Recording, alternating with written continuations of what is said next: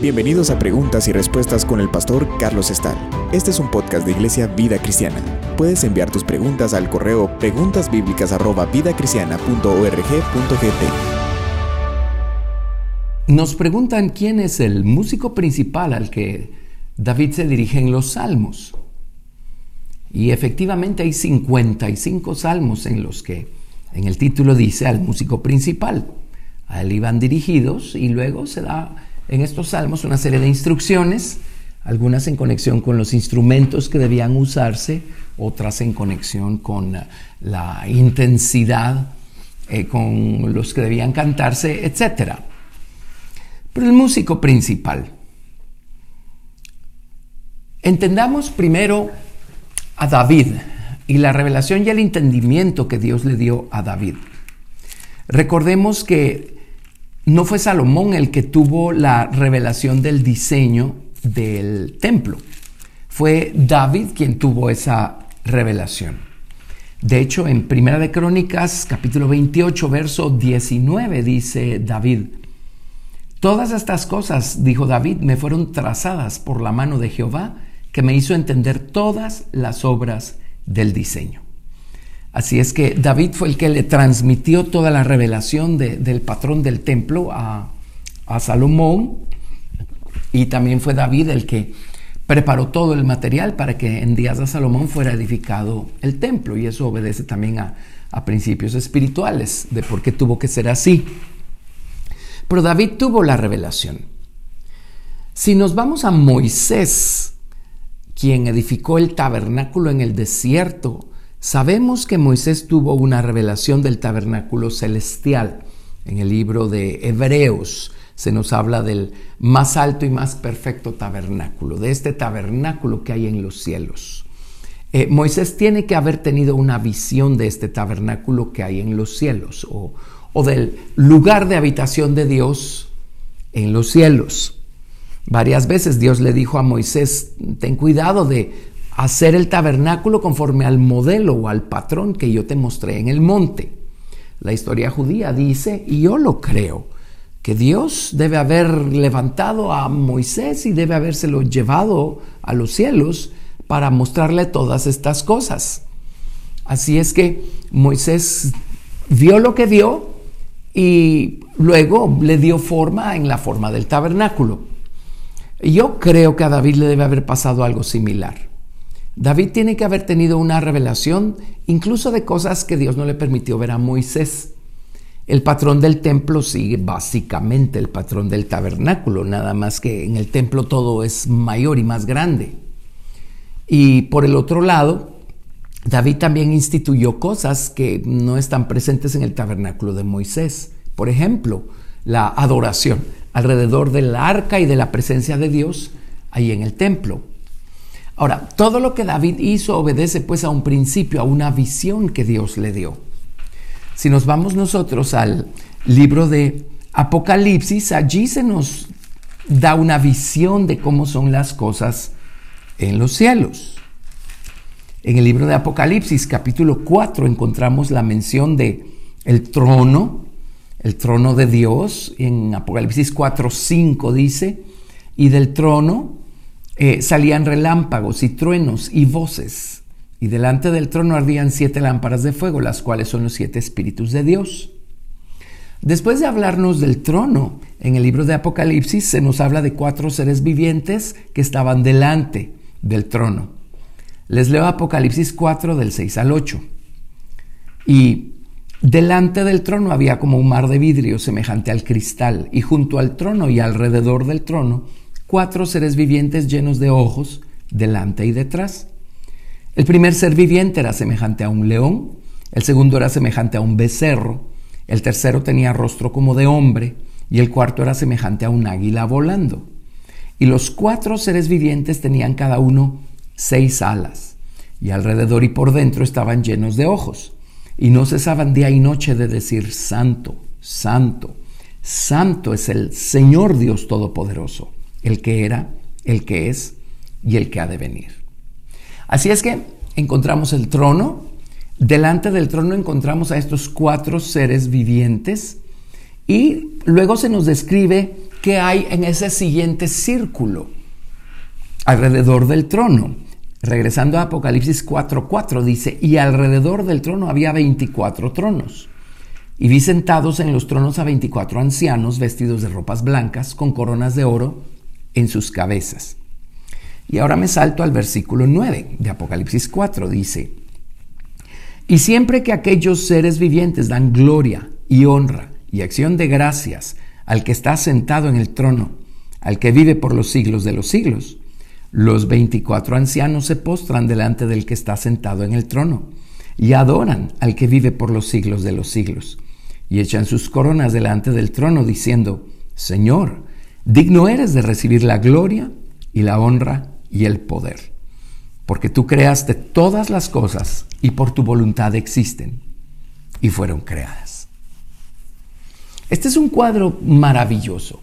Vemos pues que el trono es el centro de todo, allí están Dios y el Cordero, delante del trono, o sea, alrededor, pero en el círculo más inmediato al trono, están los cuatro seres vivientes. Y luego en el siguiente círculo alrededor del trono y alrededor de los cuatro seres vivientes, encontramos 24 tronos, a los 24 ancianos. En este caso, los músicos principales eran esos cuatro seres vivientes, porque cada vez que esos cuatro seres vivientes dan gloria, honra y acción de gracias al que está sentado en el trono, entonces los 24 ancianos toman nota, ven el ejemplo, y entonces ellos se postran y también dan gloria a Dios. Y esto es bello porque después en el siguiente círculo, ah, eh, eh, o sea, está el trono, los cuatro seres vivientes, después están los 24 ancianos, en, el círculo de más afuera, dice Apocalipsis 5, verso 11. Y miré y oí la voz de muchos ángeles alrededor del trono, y de los seres vivientes, y de los ancianos, y su número era millones de millones, que decían a gran voz, el cordero que fue inmolado es digno de tomar el poder, las riquezas, la sabiduría, la fortaleza, la honra, la gloria y la alabanza. Y a todo lo creado que está en el cielo y sobre la tierra y debajo de la tierra y en el mar y a todas las cosas que en ellos hay, oí decir, al que está sentado en el trono y al Cordero, sea la alabanza, la honra, la gloria y el poder por los siglos de los siglos. Los cuatro seres vivientes decían amén y los veinticuatro ancianos se postraron sobre sus rostros y adoraron al que vive por los siglos de los siglos. El cuadro acá pues es que los cuatro seres vivientes son los iniciadores de la adoración. Luego les siguen los veinticuatro ancianos. A estos les siguen todos estos millones de ángeles. Y por último, toda la creación de Dios, todo, los que están en los cielos, en la tierra, debajo de la tierra, todo. Así es que los músicos principales en este caso son los cuatro seres vivientes. Ahora vámonos a David y veamos cómo organizó la alabanza alrededor del arca. El arca es el trono de Dios, de hecho el arca es el estrado de los pies de Dios. Y alrededor del arca David puso a cuatro músicos principales, cuatro principales en la música.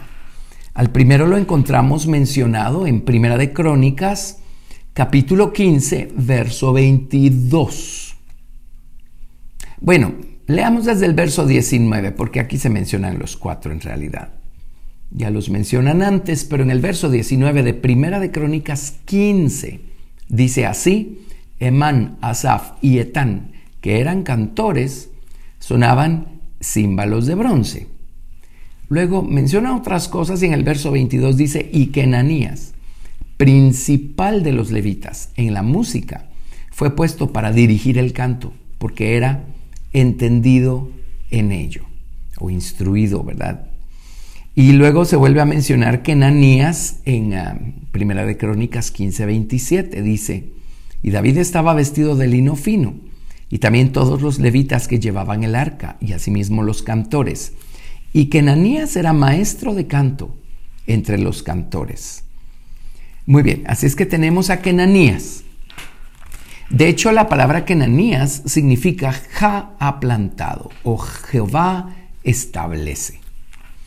Bueno, ahora nos vamos a Primera de Crónicas capítulo 25 y ahí encontramos un poco más en detalle a los otros tres, que son Asaf, Jedutún y Emán. A Jedutún también se le llama Etán. La raíz hebrea para ambos nombres es la misma y a veces les llaman Etán, a veces les llaman Jedutún. Pero entonces tenemos a Kenanías, a Asaf, a Jedutún y a Emán. Eh, les leo Primera de Crónicas 25, verso 1. Asimismo David y los jefes del ejército apartaron para el ministerio a los hijos de Asaf, de Emán y de Jedutún, para que profetizasen con arpas, salterios y címbalos.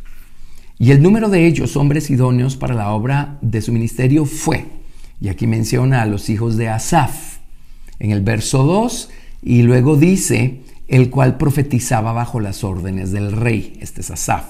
Asaf significa eh, recoger, reunir, recibir, remover, dejar atrás, restaurar. Así es que aquí vemos la naturaleza de su nombre. Luego en el verso 3 dice de los hijos de Jedutún y los menciona, ¿verdad? Y luego dice, el cual profetizaba con arpa para aclamar y alabar a Jehová. Este es Jedutún. Jedutún significa alabanza, viene de Yadá, alabanza. Y luego el verso 4 dice de los hijos de Emán, y luego los menciona, y luego dice, todos estos fueron hijos de Emán, vidente del rey en las cosas de Dios, para exaltar su poder. En el verso 6 dice, y todos estos estaban bajo la dirección de su padre en la música en la casa de Jehová, con címbalos, salterios y arpas para el ministerio del templo de Dios. Asaf, Jedutún y Emán estaban por disposición del rey. Así es que aquí encontramos a cuatro principales, Kenanías, a quien ya habíamos mencionado, Asaf, Jedutún y Emán. Entonces David puso a cuatro músicos principales. Luego, ¿qué creen? Alrededor de este primer círculo de cuatro músicos principales, eh, les leo Primera de Crónicas 25, verso eh, 8. Y echaron suertes para servir por turnos. Estos ya son los demás músicos entre paréntesis. Entrando el pequeño con el grande, lo mismo el maestro que el discípulo. La primera suerte salió por Asaf para José. La segunda para Gedalías, quien con sus hermanos e hijos fueron doce. Eh, luego menciona la tercera para Sacur con los hijos de sus hermanos doce. Eh, voy a resumir. Dice, estoy en Primera de Crónicas 25, hablando de estas suertes, la cuarta para Isri, estoy resumiendo, la quinta para Netanías, la sexta para Buquías. Así sucesivamente me salto verso 27, dice la vigésima para Eliata, la vigésima primera para Jotir, la vigésima segunda para Gidalti, la vigésima tercera para Mahaziot, con sus hijos y sus hermanos doce, la vigésimo cuarta para Romantieser con sus hijos y sus hermanos doce. ¿Qué está diciendo acá? Que había 24 suertes o 24 turnos de 12 levitas para alabar y exaltar al Señor todo el tiempo, todo el día. Eh, David no inventó esto, David tiene que haber visto el modelo. Dios le tiene que haber permitido una visión de las cosas celestiales. Así es que en el caso de David, ahí está el arca, alrededor están los cuatro músicos principales, Kenanías, Asaf, y Etán o Jedutún. Y luego está este grupo de, 24 turnos de grupos de 12. Y la idea es que los principales eh, dirigieran a, a, estos grupos y luego estos grupos inspirarán y dirigieran al resto del pueblo en adoración y en alabanza al Señor. Este patrón es maravilloso. Si nosotros adoramos a Dios acá en la tierra como a Dios se le adora en el cielo, imaginen ustedes la presencia de Dios en medio de nuestras reuniones. Pero bueno, David lo hizo así. Ahora, esto es, esto es en lo natural, pues literalmente lo hizo así. Pero examinemos una dimensión más en cuanto al músico principal. La palabra principal es una palabra maravillosa, es la misma palabra Natzak, Natzak significa muchas cosas, significa brillar, ser eh, el que sobresale, ser preeminente, también significa ser un jefe o un director o un supervisor. Y eso es lo que hacían estos músicos, era lo que hacían estos cuatro que acabamos de describir. Significa brillar desde lejos, ser eminente, ser permanente. Eh, viene de una raíz que significa perpetuidad y significa victoria también, significa fuerza, fuerza, victoria. ¿Y qué van a creer? Que, por ejemplo, en el mensaje a las siete iglesias en el libro de Apocalipsis, hay un mensaje a, los que están quedándose cortos y fallando y Dios viene y les dice arrepiéntanse y vuélvanse. Pero luego, por supuesto, cada una de estas iglesias tenía su grupo de personas que estaban venciendo, vencedores. Por ejemplo, a la iglesia de Éfeso dice, al que venciere le daré a comer del árbol de la vida, el cual está en medio del paraíso de Dios. A, a los vencedores de Esmirna dice, el que venciere no sufrirá daño de la muerte segunda. A los vencedores de Pérgamo les dice, al que venciere daré a comer del maná escondido y le daré una piedrecita blanca. Y en la piedrecita ha escrito un nombre nuevo, el cual ninguno conoce sino aquel que lo recibe. A los vencedores de Tiatira dice, al que venciere y guardare mis obras hasta el fin, yo le daré autoridad sobre las naciones, y las regirá con vara de hierro, y serán quebradas como vaso de alfarero, como yo también la he recibido de mi Padre y le daré la estrella de la mañana. A los vencedores de la iglesia de Sardis dice, el que venciere será vestido de vestiduras blancas y no borraré su nombre del libro de la vida y confesaré su nombre delante de mi Padre y delante de sus ángeles. A los vencedores de la iglesia de Filadelfia dice, al que venciere yo lo haré columna en el templo de mi Dios y nunca más saldrá de allí. Y escribiré sobre él el nombre de mi Dios y el nombre de la ciudad de mi Dios, la nueva Jerusalén, la cual desciende del cielo, de mi Dios, y mi nombre nuevo.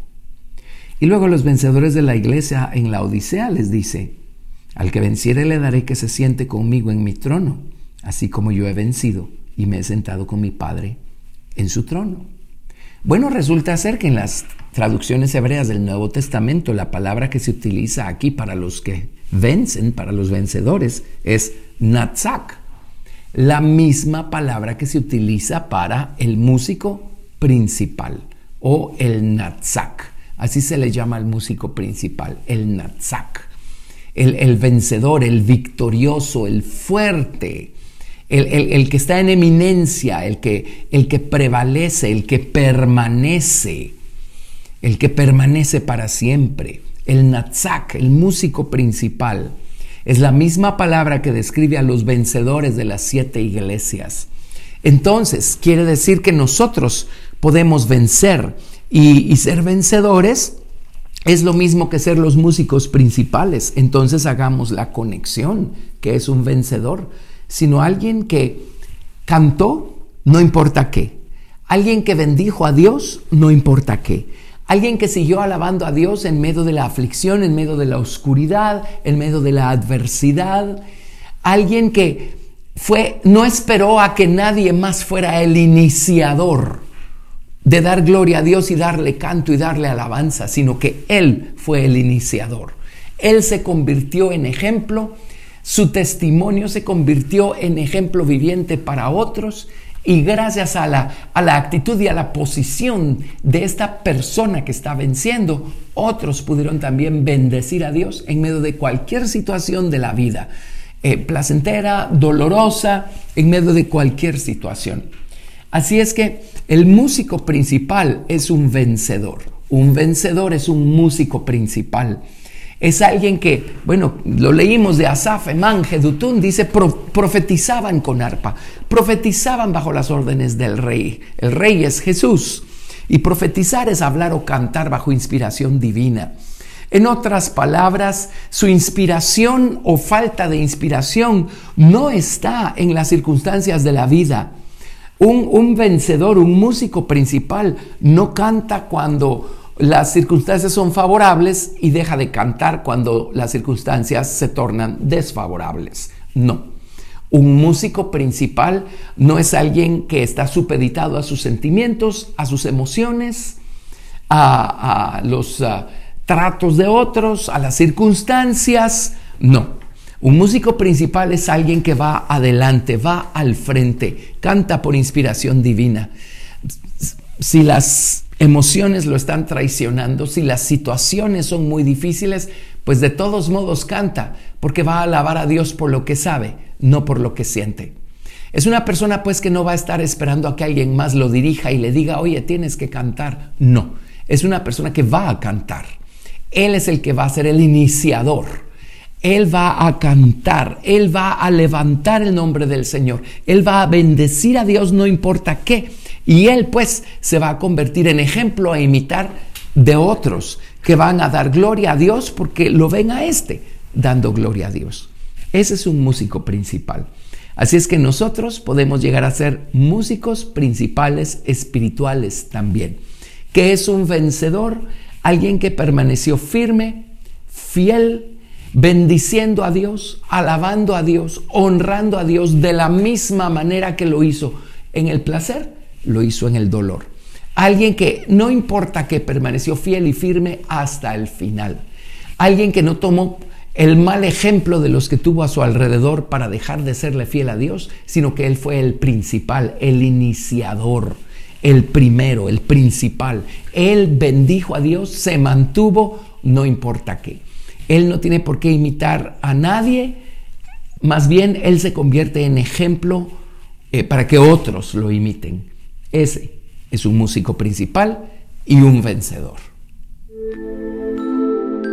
Gracias por escuchar Preguntas y Respuestas con el pastor Carlos Estal. Si deseas participar, recuerda enviar tu pregunta al correo preguntasbiblicas@vidacristiana.org.gt y no te pierdas el siguiente episodio porque tu pregunta puede ser la siguiente a responder.